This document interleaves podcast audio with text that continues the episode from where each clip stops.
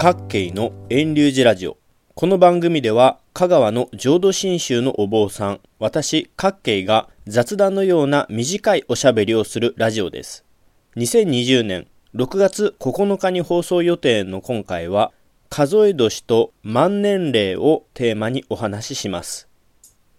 少し前にとある町の町内会会長になった人から去年って年齢に1年を足したらいいんですよねと聞かれました。町内で亡くなった人のお知らせをするときに年齢を書かないといけないんだそうです。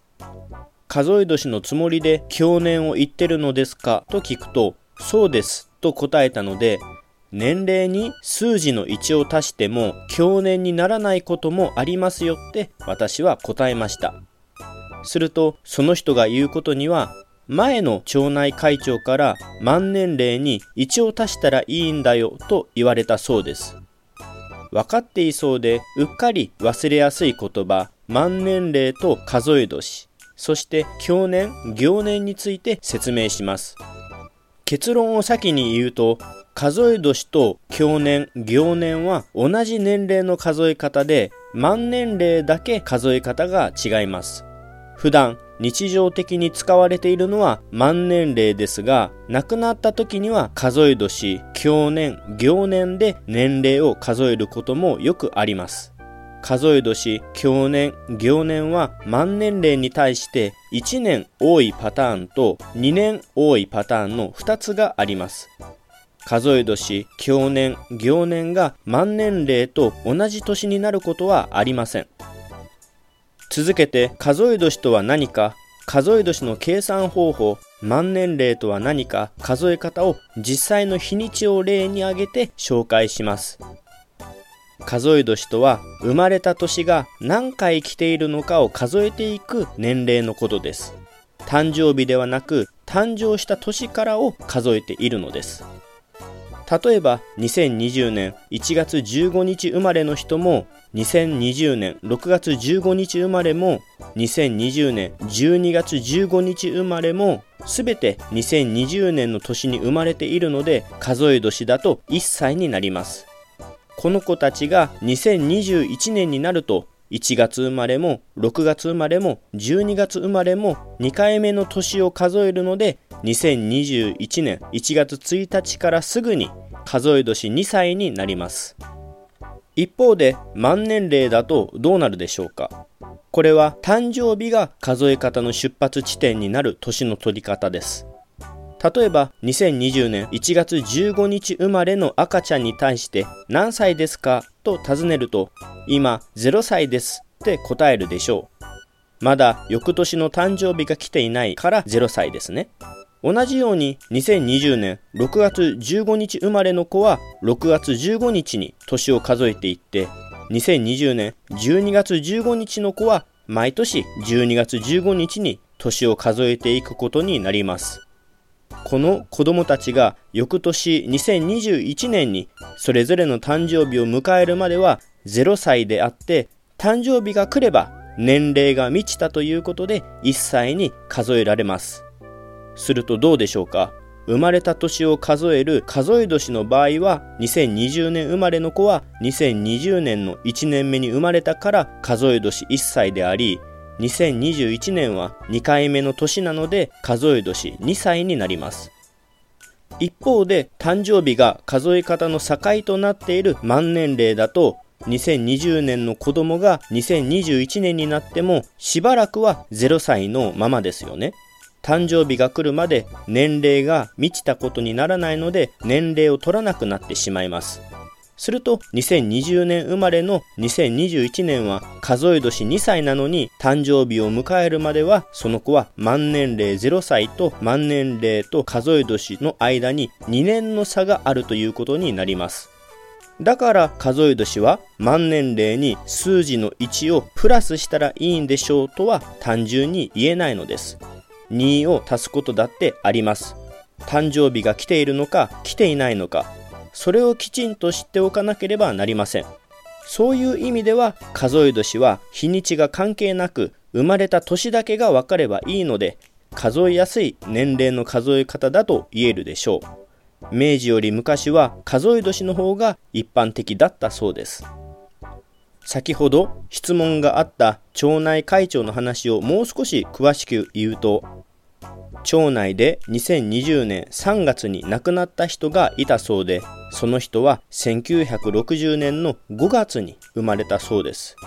町内会長の考えだと1960年5月生まれで亡くなったのは2020年3月だから満年齢は59歳でしょうだから数え年は1年プラスの60歳でしょうとのことですいやいや確かに誕生日が来ていない満年齢だと59歳なのは合っていますが1960年に数え年1歳のその人は2020年は61回目の年を数えているでしょう。だから2020年は2020年1月1日から12月31日までその人はずっと数え年61歳ですよになります。満年齢プラス2歳ですね。ちょっと数字ばっかり喋ってごちゃごちゃしてきたのでまとめてもう一回説明しますね。1960年5月生まれの人が2020年3月に亡くなった場合は誕生日を迎えていないので満年齢59歳でも2020年は1960年から61回年を数えているので2020年1月1日から2020年12月31日まで数え年61歳。もし